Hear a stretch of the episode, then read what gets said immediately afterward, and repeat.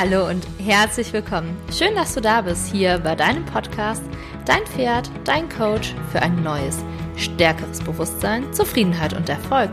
Mein Name ist Sandra Rauch und in der heutigen Episode habe ich dir wieder einen ganz besonderen Interviewgast mitgebracht.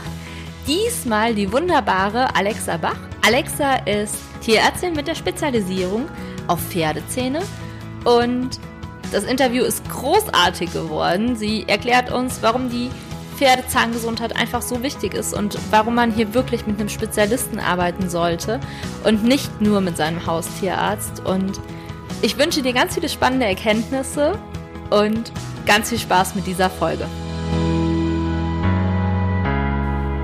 Hallo und herzlich willkommen, liebe Alexa. Ich freue mich so sehr, dass du da bist und uns heute so ein bisschen mehr die Pferdezähne und warum es so wichtig ist, die auch von einem Spezialisten behandeln zu lassen. Und in Anführungszeichen nicht nur von einem Pferdezahnarzt, aber vielleicht möchtest du ja auch vorab nochmal so zwei, drei, vier Sätze über dich sagen, was ich jetzt eben noch nicht erwähnt habe. Ja, äh, erstmal danke, liebe Sandra, dass ich hier sein darf. Ähm, wie du schon gesagt hast, ich bin Tierärztin und habe mich spezialisiert auf die Behandlung von Pferdezähnen. Ähm, aber tatsächlich äh, schreibe ich aktuell auch noch an meiner Doktorarbeit im äh, schönen Gießen und ja, arbeite eben dabei schon als Tierärztin, weil bei der ganzen Theorie im Labor, da fehlt einem dann doch irgendwann der Praxisbezug. Alexa, was unterscheidet dich denn als Tierärztin mit der Spezialisierung auf die Pferdezahngesundheit von dem normalen Tierarzt, also den, den ich rufe, wenn mein Pferd was hat, der raus in die Stelle kommt. Was ist da der Unterschied?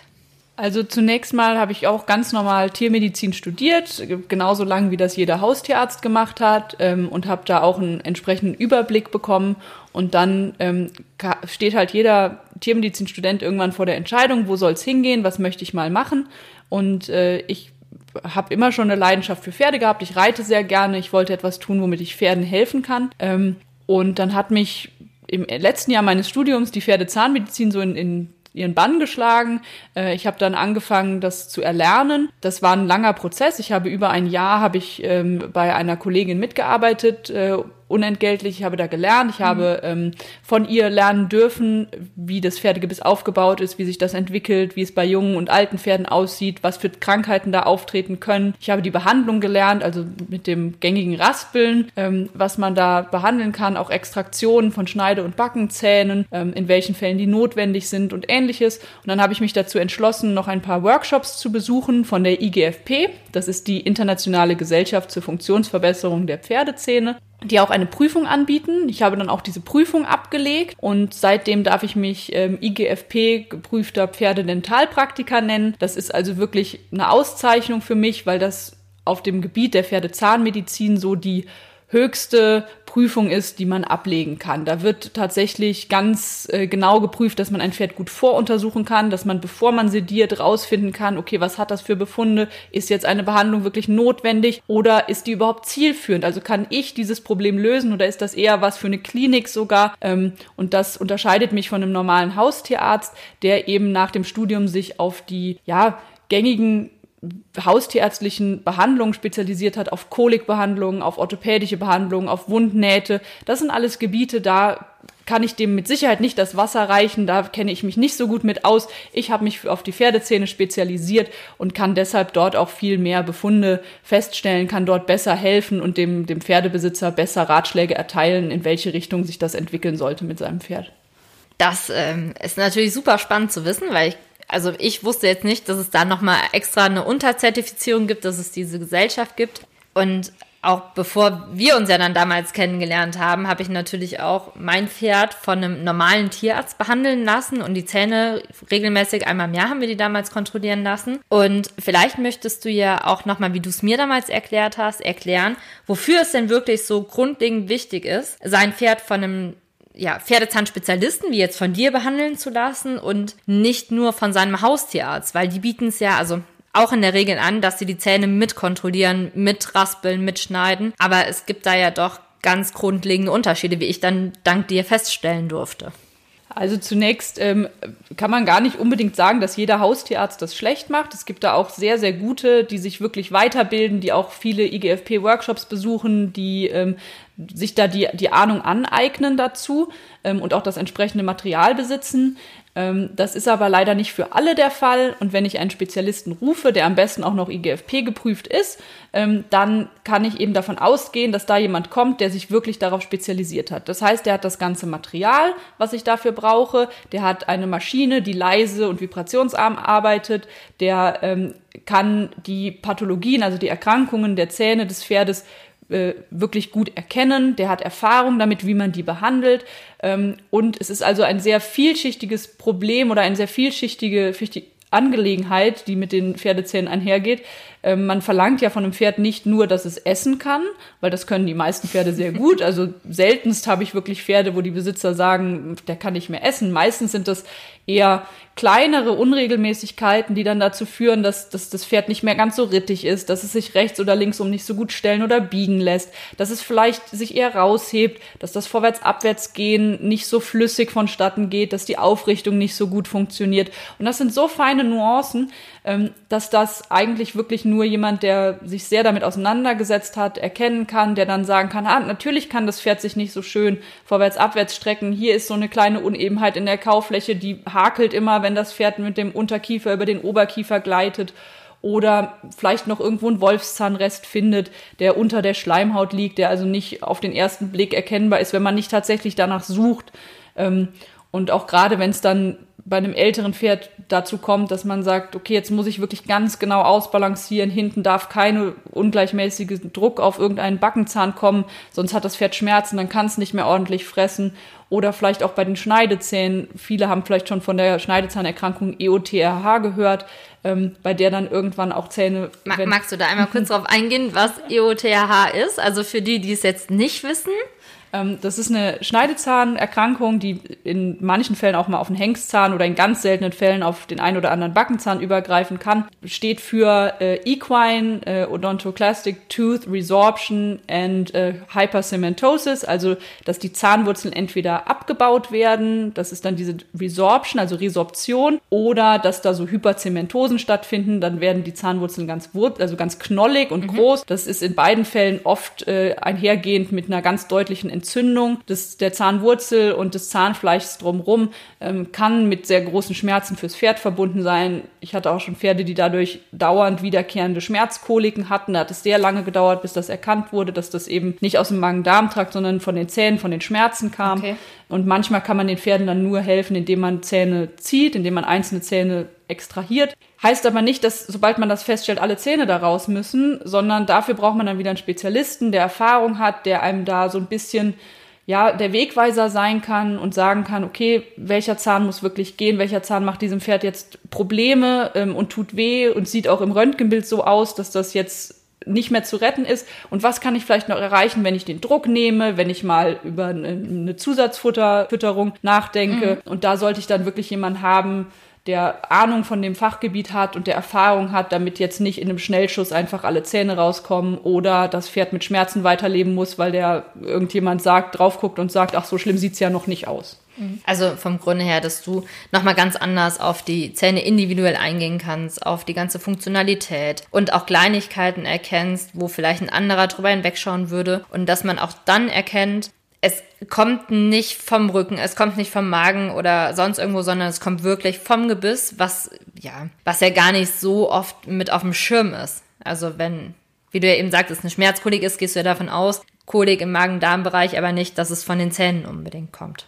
Ja, also das Gebiet der, der Pferdemedizin ist ja extrem groß und äh, ich beschäftige mich ja tatsächlich fast nur mit den äh, Pferdezähnen und mit dem Pferdegebiss und bin dann auch der Meinung, dass man dann auf so einem Fachgebiet auch wirklich up-to-date sein kann und da auch bei den neuesten Erkenntnissen mit dabei sein kann und das alles mitbekommt, wohingegen ich glaube, also zumindest mir persönlich es nicht zutrauen würde, auf dem gesamten Gebiet der Pferdemedizin genauso viel Fachwissen zu haben, wie ich das auf meinem Spezialgebiet habe. Mhm. Ich glaube auch, ähm, dass das kaum jemand von sich behaupten kann, der vielleicht noch irgendwie ein Privatleben hat oder ähnliches, weil so viel wie da Neues rausgefunden äh, wird, jedes Jahr, jeden Tag gibt's neue Erkenntnisse, um da wirklich bei allen Teilgebieten auf dem Laufenden zu sein. Da kann man auch einem Haustierarzt keinen Vorwurf machen, dass er vielleicht die ein oder andere Neuerung bei, auf dem Gebiet der Pferdezahnmedizin nicht sofort mitbekommt, weil er ja schließlich alle Teilgebiete mit abdecken muss. Der muss ja auch wirklich ein Leuchtturm für die Pferdebesitzer sein und sagen, hier, wo geht's hin? Also brauchst du einen Spezialisten für Pferdezähne, brauchst du einen Spezialisten für ähm, eine Gelenksanästhesie oder brauchst du einen Spezialisten, der was operiert oder ist das vielleicht was für, für einen Internisten?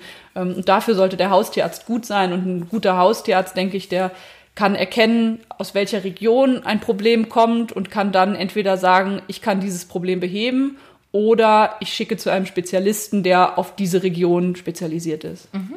Ab welchem Alter ist es denn jetzt wichtig, dass, dass man grundlegend nach den Zähnen gucken lässt, am besten dann auch direkt, wie du ja auch sagtest, von einem Pferdezahnspezialisten, weil auch hier ist meine persönliche Erfahrung, dass es sich vom finanziellen her nicht unterscheidet, ob ich jetzt einen Spezialisten für Pferdezähne rufe oder ob ich da meinen Haustierarzt drauf gucken lasse. Also das ist vom, vom finanziellen her, das tut sich nichts.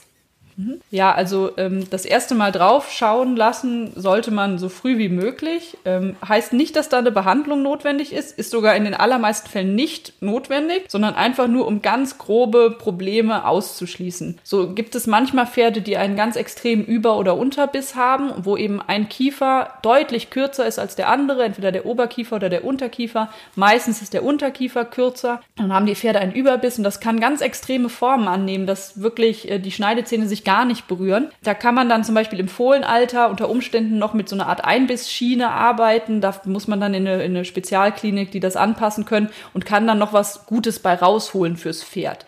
Das, also einmal einen Blick drauf werfen, ist so erstmal alles halbwegs gerade, ist erstmal alles halbwegs passend, sollte man so früh wie möglich wenn man dann irgendwann ein Pferd kauft, vielleicht noch vorm Einreiten, sollte man auf jeden Fall, bevor das erste Mal ein Gebiss ins Pferdemaul kommt, nachschauen lassen, ob eventuell Wolfszähne da sind, ob die so liegen, dass sie stören, ähm, ob man da eher empfehlen sollte, was ähm, zu extrahieren an Wolfszähnen oder ob man sagt, ähm, dieses Pferd ist gerade so sehr im äh, Milchzahnwechsel, das ist gerade so am Wechseln, da steckt vielleicht noch irgendwo eine, eine Kappe quer, irgendwas, was stört. Oder ein Milchzahnrest, der wirklich piekst, wenn da ein Gebiss drankommt. Das sollte man auf jeden Fall einmal überprüfen lassen, weil man möchte ja auch gerne, dass die erste Begegnung vom Pferd mit dem Gebiss eine positive ist. Ich möchte ja nicht, dass mein Pferd ein Gebiss reinbekommt und erstmal denkt, oh, das tut weh. Ja. Ich will ja ein Reitpferd, was mit mir arbeiten möchte, was sich auf die Arbeit freut und dafür muss ich versuchen, alles so angenehm wie möglich zu gestalten. Mhm. Und eventuelle Unwilligkeiten oder Unrittigkeiten nicht zu provozieren, indem ich irgendwas nutze, was dem Pferd schon von Anfang an wehtut. Wenn noch scharfe Kanten da sind, wenn ein Wolfszahn da ist, der stört, wenn eine Milchzahnkappe klemmt, wenn irgendwo ein Milchzahnrest steckt, der wirklich piekst, mhm. ähm, dann ist das für, für ein Pferd einfach zu viel auf einmal. Dann sollte man das einmal behandeln, bevor das erste Mal ein Gebiss reinkommt. Dann kann der äh, Spezialist einem auch ungefähr eine Einschätzung geben, welche Milchzähne schon gewechselt sind, welche jetzt bald kommen, mhm. also wie das im weiteren Verlauf aussehen wird und auf was ich mich in der Ausbildung des Pferdes auch einstellen kann. Heißt, wenn jetzt bald wieder ein, ein Zahnwechsel ansteht, kann der mir sagen, okay, wenn sie jetzt anfangen zu reiten, es kann sein, in zwei, drei Monaten, dass der mal ein bisschen maulig wird, dass der da viel kaut, dass der da das Gebiss mal nicht gerne nimmt, dann weiß man das. Dann kann man da sagen, okay, ich habe Zeit, ich nehme mir ein bisschen Zeit dafür, ich, ich lasse dem Pferd dann auch die Zeit, wenn ich merke, er wird maulig, weil jetzt ist wieder Zahnwechsel angesagt und das weiß, heißt, wo es herkommt. In, in dem Moment tust du dem Pferd ja auch was Gutes damit, dass du halt sagst, okay, der ist nicht bockig oder unwillig oder sonst irgendetwas oder der ist jetzt gerade in der Pubertärphase und will hier testen, sondern das ist wirklich dann gerade bei jungen Pferden dann auch von den Zähnen kommen kann, dass sie da so ein bisschen Probleme haben, wie ja Kinder auch, wenn die die Zähne bekommen, wenn die Zähne wechseln. Das ist ja auch immer so ein bisschen mit, mit Schmerzen dann auch für die Pferde ja verbunden. Ja, und da äh, sollte man dem Pferd dann nicht direkt am Anfang der Ausbildung Unrecht tun. Ich glaube, da haben wir alle mehr von, wenn wir uns am Anfang etwas Zeit lassen und am Anfang sehr auf unsere Pferde hören ähm, und ihnen da nicht die ersten unangenehmen Erlebnisse bescheren. Definitiv. Und in welchem Rhythmus würdest du es empfehlen? Also bei jungen Pferden könnte ich mir jetzt vorstellen, mit dem Milchkappenwechsel, mit dem Wechsel von den Milchzellen grundlegend, dass man da vielleicht ein bisschen öfter mal drauf schaut als im Nachgang. Also kannst du da was pauschal sagen, wie, ja, wie du es empfiehlst? Also jetzt ohne, dass wir davon ausgehen, dass große Problematiken sind, weil ich glaube, dann hat man natürlich wie bei allem, wie auch wenn ich ja Problemhufe habe, muss ich ja auch viel öfter nochmal einen Schmied kommen lassen. Also einfach nur so der Regelfall, wie du es handhabst. Mhm. Also bei einem jungen Pferd, ähm, das noch im Zahnwechsel ist oder gerade raus ist, da sage ich ungefähr alles halbe Jahr sollte man kontrollieren. Heißt auch nicht, dass man alles halbe Jahr behandeln muss, ähm, sondern alles halbe Jahr mal schauen, wie ist der Status quo, welche Zähne sind gewechselt, hat das Pferd gerade Probleme, steckt noch irgendwo eine Milchzahnkappe, die wirklich stört, ähm, die, die dann auch den Zahndurchbruch stört, die dann im weiteren Verlauf zu wirklich großen Problemen führen kann. Oder ist alles in Ordnung, läuft alles gerade gut? Dann meistens ungefähr so ab dem Alter von ja, viereinhalb, fünf Jahren rum kann man übergehen zu einem jährlichen Rhythmus. Das heißt einmal im Jahr eine Kontrolle. Da wird dann geschaut, okay, sind scharfe Kanten da, wie hat sich das Gebiss entwickelt. Ähm, wenn man das regelmäßig macht, wenn man von Anfang an mit dabei ist, dann sind das auch eher kleinere Korrekturen, die man dann Jahr für Jahr vornimmt. Mhm. Ähm, das ist fürs Pferd auch deutlich angenehmer, wenn das nicht erst eine Fehlbelastung auf Zähnen hatte, die dann korrigiert werden muss, weil das ist fürs Pferd auch sehr unangenehm. Dann hatten einzelne Zähne zu viel Druck. Wenn man von Anfang an dabei ist, wenn man es von Anfang an immer schön ausbalanciert hält im Pferdemaul, dann ist, steht einem, einem langen und erfüllten Pferdeleben in Bezug auf Fressen und geritten werden eigentlich erstmal nichts im Wege. Und wenn das Pferd älter wird, je älter es wird, desto langsamer entwickeln sich die Zähne, desto langsamer kommen wieder scharfe Kanten, desto langsamer entwickeln sich äh, Unregelmäßigkeiten auf der Kaufläche und auch die Schneidezähne werden dann langsamer länger. Ähm, heißt, man kann dann bei vielen Pferden auch irgendwann den Rhythmus verlängern. In der Regel ist bei den meisten Pferden so im Durchschnittsalter eine jährliche Kontrolle angeraten. Wenn die dann irgendwann älter werden und man kennt wirklich den Zahnstatus und weiß, okay, so und so hat sich das in den letzten drei Jahren jährlich verändert, dann kann man irgendwann auch mal sagen, okay, wenn man jetzt 18 Monate mhm oder bei manchen Pferden sogar zwei Jahre. Das mhm. ist aber eher die Ausnahme, weil doch durchaus scharfe Kanten schneller auftreten und wenn man das, gerade wenn man auch was möchte vom Pferd und man es reiten möchte, dann sollte man ihm auch alles nehmen, was unangenehm und pieksig sein könnte. Ja, und das bedeutet auch, du hast ja dann auch so eine Verlaufskontrolle, du hast ja dann eine Dokumentation, dass du ja auch genau siehst, wo sind vielleicht die Schwierigkeiten, wo muss ich eher drauf achten. Und ähm, ich könnte mir auch vorstellen, dass wenn jetzt jemand ein neues Pferd erwirbt, dass man da wie bei einer Ankaufsuntersuchung, die die meisten ja auch machen lassen, dann wirklich einmal direkt von vornherein den äh, Spezialisten wie dich rufen, um einfach mal nachzuschauen, ob alles passt und ähm, ja, man sich dadurch natürlich auch viel mehr Freude dann am Pferd erhält und das Pferd sich auch an ja, an der Arbeit mit dir, ob das jetzt einfach nur ins Gelände gehen ist, weil da können ja auch die Problematiken sein. Also es bedeutet ja nicht, dass ein Anf Anführungszeichen wirklich nur ein Wald- und Wiesenpferd diese Kontrolle nicht benötigt, weil auch das bringt ja Leistung im Gelände. Ähm, genauso wie ein Sportpferd, was jetzt regelmäßig auf Turniere geht oder von dem dann doch ein ganzes Ecken mehr gefordert wird. Da ist es ja vom Grunde her egal. Weil ja, ja die Pferde alle dieselben Empfindungen haben ja. und ähm, genauso wie ich auch mein Wald- und Wiesenpferd äh, beschlagen lasse und da auch regelmäßig den Schmied kommen lasse ähm, und auch die meisten Impfungen, zumindest mal Tetanus, ähm, auch regelmäßig mal machen lasse, sollte ich auch nach den Zähnen schauen lassen, dass es dem Pferd gut geht, dass da das allgemeine Wohlbefinden gegeben ist und dass man auch nichts verpasst. Wenn man das sehr, sehr lange nicht macht ähm, und man das erste Mal jemanden ruft, wenn das Pferd dann doch mal abnimmt, wenn es 20 oder älter wird, vielleicht ein Pferd, was sein Leben lang leichtfuttrig war und auf einmal nimmt es ab, dann ruft man jemanden und dann kriegt man da irgendwelche Hiobsbotschaften präsentiert, weil Zähne locker geworden sind, weil Wurzeln im Backenzahnbereich abgebrochen sind, weil vielleicht sogar schon Zähne vereitert sind. Ähm, das ist natürlich ein ganz anderer Kostenfaktor dann wenn Zähne gezogen werden müssen. Manchmal geht das auch gar nicht im Stall, manchmal muss man dann dafür in die Klinik. Das will man seinem alten Pferd ja auch nicht unbedingt antun. Und oft sind es Dinge, die man hätte vermeiden können, wenn man regelmäßig das Gebiss ausbalanciert hätte, dass keine Zähne Fehlbelastung bekommen und dass das Pferd einfach glücklich vor sich hinfressen kann, statt irgendwann auf Heulkorps angewiesen zu sein.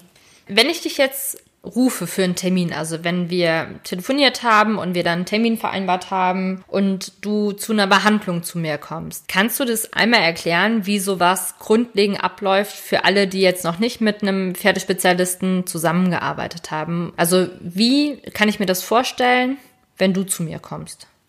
Ja, also wenn ich einen Neukunden habe und da auf den Hof fahre, den ich hoffentlich gut finde, manche Höfe sind ja etwas versteckt, aber WhatsApp-Standorte sind Gold wert, sage ich da nur, dann lerne ich erstmal die Leute kennen. Oft hat man ja auch schon einen, einen, gewissen Eindruck, was sind das für, für Menschen, was erwarten die sich von ihrem Pferd.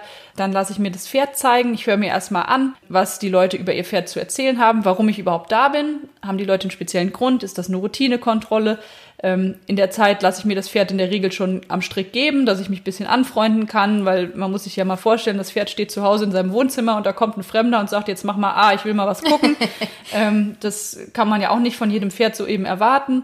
Und deshalb streichle ich die erstmal ein bisschen. Beim Streicheln kann ich schon mal mir erklären lassen, welche Leistung bringt das Pferd, wofür wird es genutzt, ähm, ist irgendwas auffällig beim Fressen, beim Reiten, im Umgang. Manchmal äh, fressen die Pferde bestimmte Futtermittel nicht mehr so gerne. Ich höre mir dabei auch immer an, was die Leute füttern. Ist auch zum Teil sehr interessant, äh, was, was so alles in Pferde gesteckt wird. Und dann beim Streicheln des Pferdes kann ich schon anfangen mit der Untersuchung. Ich schaue mir die Kopfform an. Ist das Pferd symmetrisch? Ist da irgendwas auffällig? Ich fühle die Lymphknoten ab nach Entzündungen. Ich kann mir, kann ja auch den meisten Pferden ansehen, ob sie jetzt direkt ein Schmerzgesicht haben, ob da vielleicht schon irgendwie ein Anzeichen für, für Kopf- oder Zahnschmerzen da ist. Dann hat das Pferd schon akzeptiert, dass ich es am Kopf anfasse, hat auch mich vielleicht schon mal am Kiefergelenk fühlen lassen, ob es auf einer Seite ein schmerzhaftes Kiefergelenk mhm. hat, was schon auf Schiefen hindeuten kann. Dann ähm, schaue ich mir die Schneidezähne an, die kann ich noch sehen von außen. Und einfach, wenn man die Lippen hebt, ähm, kann man auf die Schneidezähne blicken. Das ist schon mal so ein erster Eindruck.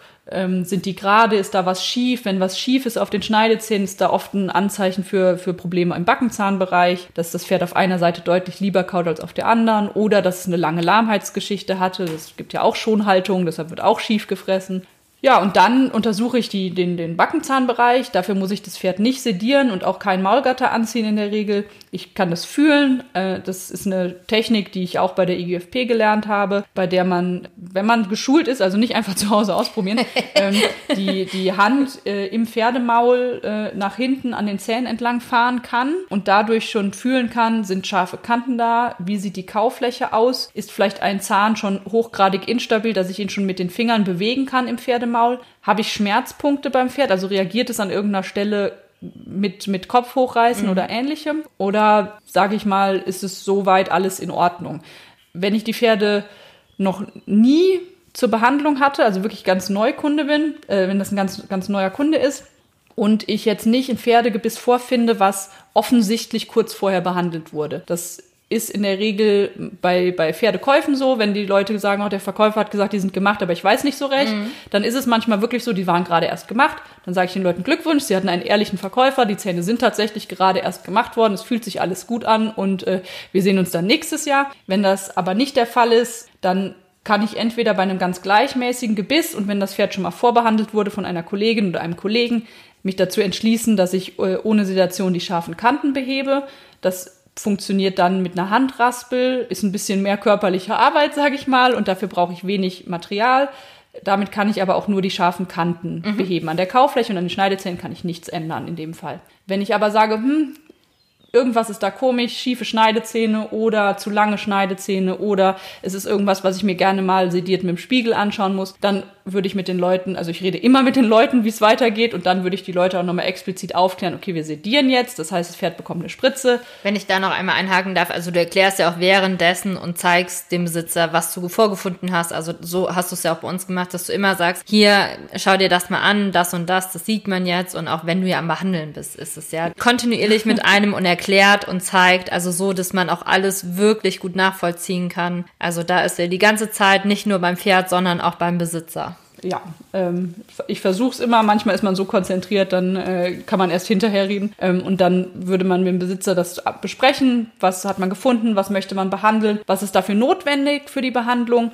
Und wenn der Besitzer dann einwilligt in die Sedation, weil das ist natürlich immer die Entscheidung des Besitzers, wenn der Besitzer mir sagt, ich möchte nicht, dass mein Pferd sediert wird, aus irgendeinem Grund, weil es zu Koliken neigt oder weil ähm, das erst gestern wegen irgendwas anderem sediert war, dann macht man entweder einen neuen Termin aus, bei dem dann die Bedingungen besser passen, oder ähm, man sagt halt, gut, dann funktioniert das leider nicht. Das ist immer die Entscheidung des Besitzers. Ich zwinge da niemanden zu irgendwas. Und wenn der Besitzer sich entscheidet, dass er das gerne behandelt hätte, dann wird das Pferd untersucht, dass der äh, Kreislaufapparat auch, also Herz-Kreislauf-Apparat wunderbar in Ordnung ist, dass das Herz funktioniert, dass da keine Auffälligkeiten sind, dass die Lunge frei ist, dass die Verdauung auch gut läuft. Das ist auch sehr wichtig, weil die durch die Sedation die Verdauung etwas herabgesetzt wird und wenn die schon vorher zu langsam ist oder irgendwas auffällig ist, dann kann ich damit eine Kolik provozieren. Das möchte ich natürlich nicht.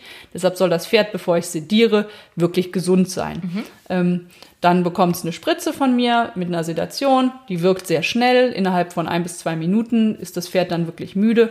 Ähm, und dann beginne ich zu arbeiten. Jetzt habe ich schon vergessen zu erklären, dass ich auch aufbaue. Das mache ich natürlich, bevor ich das Pferd sediere. Ähm, da baue ich mein, mein Material auf. Dafür brauche ich, das ist wichtig, Strom und Wasser in den Ställen. Das kann aber auch über einen Generator oder ähnliches sein und dass die Leute einen Kanister mitbringen. Wasser hat ja normal jeder da, wo er Pferde hat. Die müssen ja auch irgendwas trinken. Und ich arbeite mit einer Seilaufhängung, die braucht so eine Art Balken oder ähnliches über Kopfhöhe des Pferdes oder damit das Pferd dann seinen Kopf bequem in einem gepolsterten ähm, äh, Dentalhalfter ablegen kann und ich bequem reinschauen kann und nicht auf dem Boden rumkriechen muss. Das da kann man aber auch sehr kreativ werden. Ich habe auch schon unter Frontladerschaufeln von Traktoren gearbeitet oder unter einem Apfelbaum draußen im Garten. Also wenn man das bespricht und die Leute da offen sind, dann ist das äh, in der Regel kein Problem, auch in Offenstellen und ähnlichen Orten sowas zu machen. Dann würde ich das Pferd behandeln. Während der Behandlung trage ich eine Staubmaske, weil das zum Teil sehr staubt und ich meine Lunge schützen muss. Das heißt, in der Zeit kann ich nicht so gut mit den Besitzern reden. Außerdem ist es ja auch doch etwas lauter mit einer Maschine. Wenn ich dann fertig bin mit Behandeln, ähm, schaue ich ganz am Schluss, also ich behandle die Schneidezähne und die Backenzähne immer, wenn das Pferd sediert ist, weil wenn es einmal müde ist, dann soll es sich natürlich auch lohnen und ich mache nicht nur das Gröbste, sondern tatsächlich alles so, dass perfekt ausbalanciert ist und dass alles wirklich genauso ist, wie ich das mhm. gerne hätte. Dann schaue ich am Schluss, ob alles gut übereinander läuft, ob ich das mit der Balancierung gut hinbekommen habe und dann ähm, wird das Pferd quasi befreit und darf in Ruhe aufwachen. Dann erkläre ich auch den Besitzern, was ich im Maul nochmal vorgefunden habe, ob da nochmal irgendeine Abweichung ist zu dem, was ich vorher fühlen konnte. Ähm, wir besprechen, wie lange das Pferd jetzt vielleicht nicht geritten werden sollte, wenn ich zum Beispiel Wolfszahn gezogen habe, oder ob irgendwas ist, was vielleicht eine nähere Begutachtung braucht durch ein Röntgenbild, oder ob etwas da ist, was ähm, vielleicht in drei oder in sechs Monaten nochmal angeschaut werden sollte, statt nur in einem Jahr.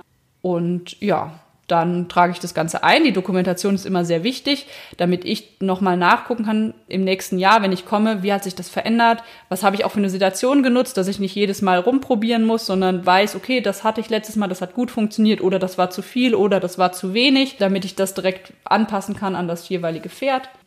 Ja, und dann äh, irgendwann räume ich auf und fahre und lasse die Besitzer zurück mit einem meistens noch ein bisschen müde wirkenden Pferd, das aber doch relativ schnell wieder wach wird. Und in der Zeit sollte das Pferd dann auch möglichst noch nichts essen, damit es nicht zu einer Schlundverstopfung oder ähnlichen Problemen kommt, sondern erst wieder, wenn es wieder ganz wach ist. Das ist aber meistens, wenn ich gefahren bin, innerhalb von ja, einer halben Stunde mhm. bis maximal einer Stunde sollte das wieder soweit sein, das Pferd, dass es raus kann zu seinen Freunden und wieder fressen kann und fröhlich ist.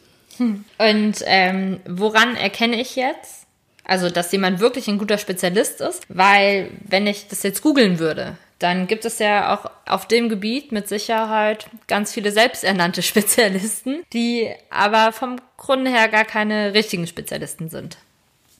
Ja, das kann für einen, für einen Pferdebesitzer durchaus schwierig sein, weil auch viele, die eigentlich nicht so viel Ahnung haben, sehr selbstbewusst auftreten. Und ich kann das ja schlecht nachvollziehen, was der, was der Pferdezahnspezialist, der, wie er sich nennt, da im Pferdemaul veranstaltet. Ähm, das merke ich höchstens irgendwann später, wenn das Pferd dann doch nicht mehr fressen kann oder wenn dann Probleme auftreten und mir irgendjemand anderes sagt, oh Gott, was ist denn da passiert?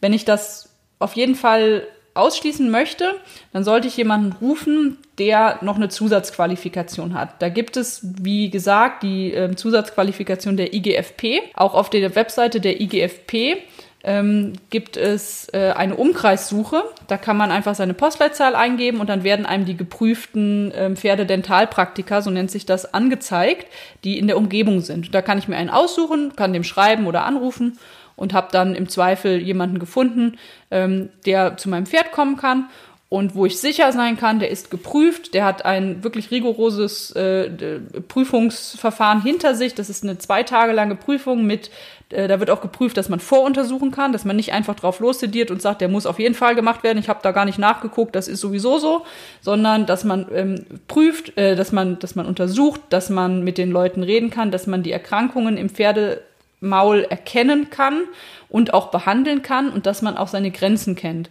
Also dass man weiß, ich kann dieses oder jenes im Stall behandeln, aber zum Beispiel eine Extraktion von einem, von einem noch festen Backenzahn oder von einem entzündeten Hengstzahn, das ist nichts für mich alleine im Stall, sondern da schicke ich zu einem Kollegen. Oder wenn ich besser ausgestattet bin und mit mehreren Leuten komme, das kann ich auch im Stall machen. Ähm, Das ist dann wiederum äh, sehr individuell, aber da weiß ich auf jeden Fall, es kommt jemand, der Ahnung hat und der sich auskennt. Es gibt darüber hinaus noch eine äh, Zusatzbezeichnung von den Tierärztekammern. Das ist die Zusatzbezeichnung Pferdezahnheilkunde. Damit haben, also die, die diese Zusatzbezeichnung haben, die haben auch bewiesen, dass sie viele Verfahren im Bereich ähm, der Pferdezahnheilkunde beherrschen, dass sie sich mit den Erkrankungen auskennen und auch wie diese behandelt werden. Das ist zum Beispiel auch eine Alternative. Leider gibt es da keine zentrale Stelle, wo man ähm, die Menschen mit dieser Zusatzbezeichnung suchen und finden kann. Und dann gibt es ja zum Beispiel auch noch Spezialisten, die keine Tierärzte sind, aber sich als Spezialisten ausgeben, wo ja auch viele vielleicht gute Erfahrungen mitgemacht haben. Was hältst du davon, wenn jemand ähm, sich als Pferdespitze, also Pferdezahnspezialist weitergebildet hat, jedoch keinen tierärztlichen Background hat? Das ist sehr unterschiedlich. Da gibt's auch sehr unterschiedliche Qualitäten. Es gibt da manche, die rumfahren und einfach irgendwelche Pferdezahnbehandlungen machen und ähm, behaupten, sie seien Spezialisten. Da sehe ich manchmal wirklich katastrophale Arbeit von ähm, weil die dann auch irgendwie unsediert an irgendwelchen Pferden arbeiten und nicht wirklich Ahnung haben, was sie da tun, keine Schiefen beheben, eitrige Zähne zurücklassen.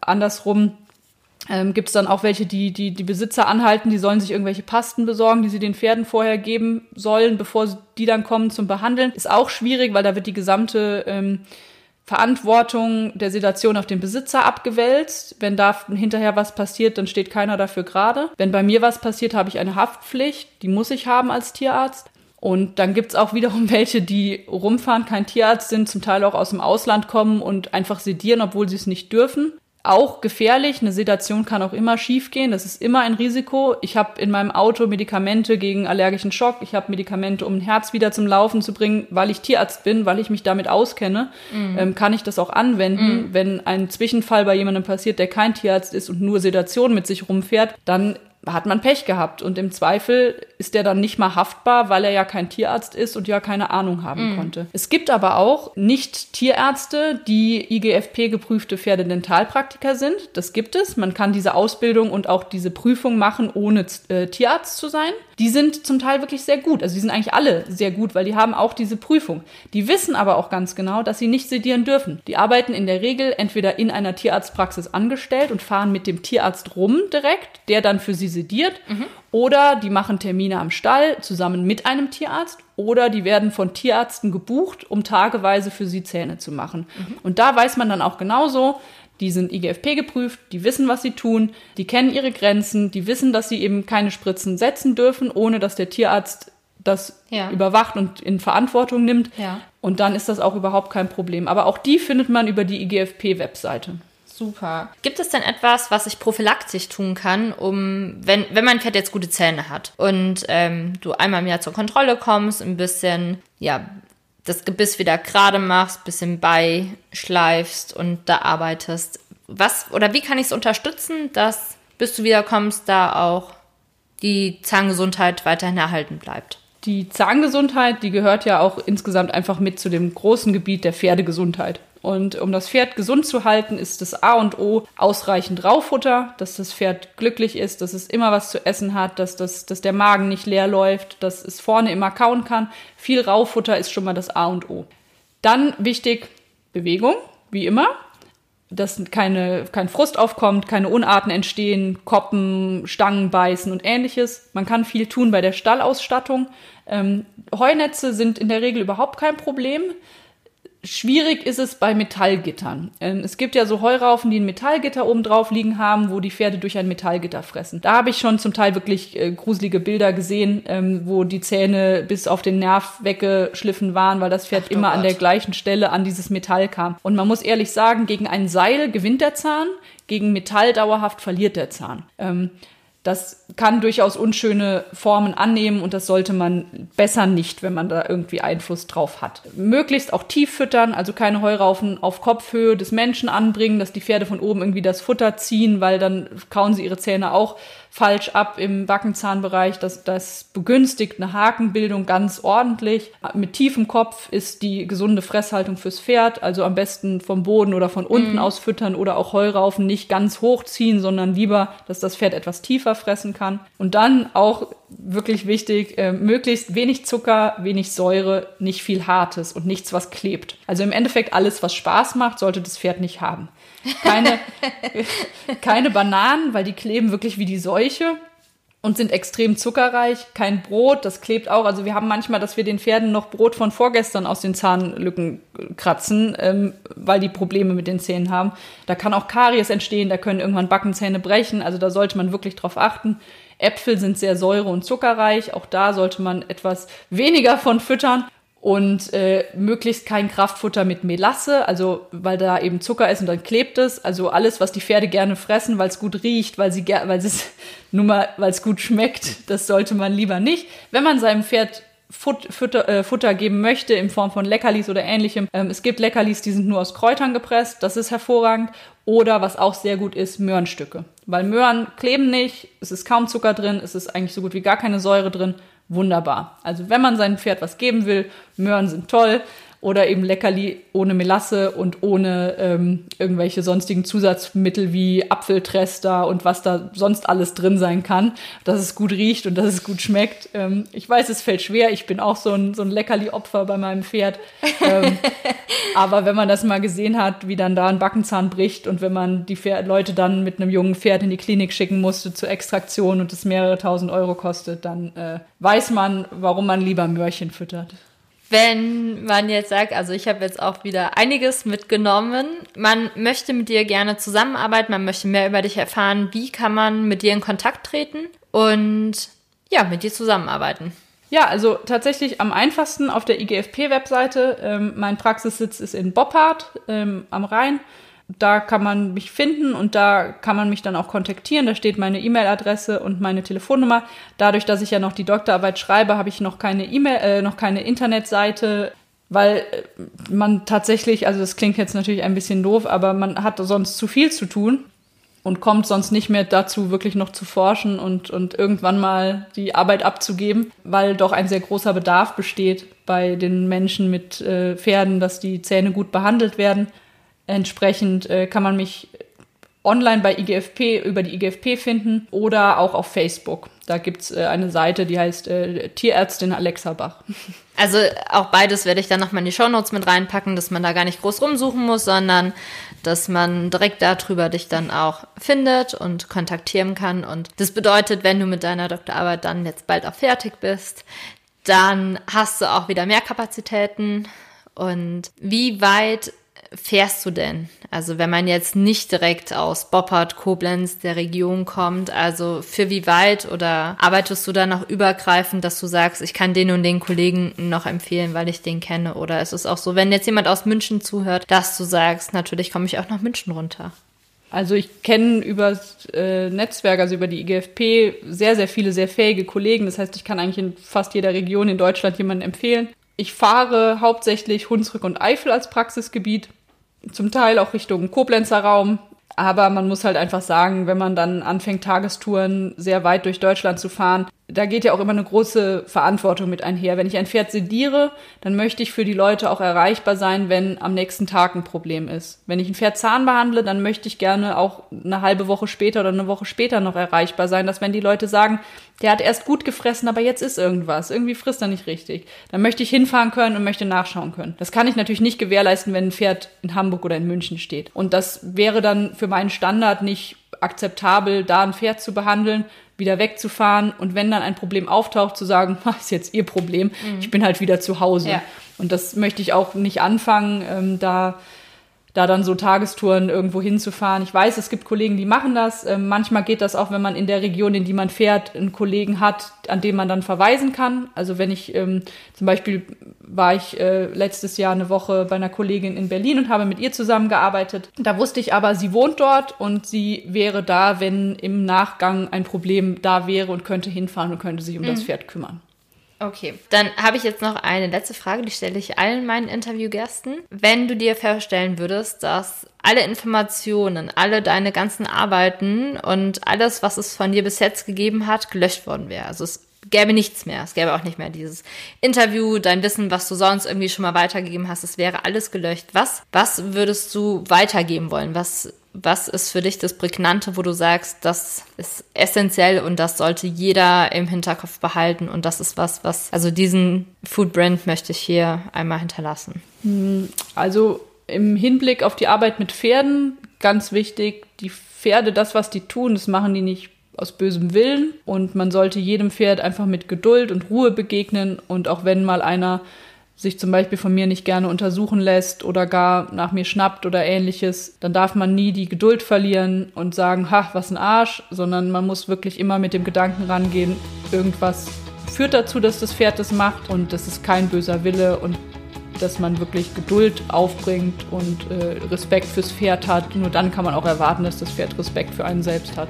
Alexa, das waren wunderschöne Abschlussworte. Vielen, vielen Dank für das Interview ich konnte wieder viel mitnehmen und ich glaube auch jeder, der jetzt hier zuhört, der konnte wieder irgendwas Bereicherndes mitnehmen, weil es war so ja, bereichernd gewesen. Vielen, vielen Dank. Ja, danke, dass ich hier sein durfte und danke, wer uns jetzt hier so lange zugehört hat. naja, wenn es interessant ist, dann bleibt man auch gerne dran und hört aktiv zu. Ich hoffe, dir hat diese Folge gefallen und du konntest wieder einiges für dich mitnehmen. Und Vielleicht hast du ja wieder den einen oder anderen, den du kennst, den dieses Thema auch brennend interessieren könnte, dann leite die Folge doch sehr gerne weiter, empfehle den Podcast weiter und wenn du noch Fragen hast, dann schreib sie gerne unter dem Post bei Instagram oder bei Facebook. Die Kontaktdaten, worüber ihr Alexa erreichen könnt, die stelle ich euch sehr gerne in die Show Notes und ja, ich danke euch fürs Zuhören wie immer freue ich mich wahnsinnig über eine 5-Sterne-Rezension bei iTunes, damit der Podcast noch bekannter wird und noch mehr Menschen erreichen kann. Und ich freue mich auf die nächste Folge mit dir. Bis dahin, bleib gesund, alles Liebe, deine Sandra.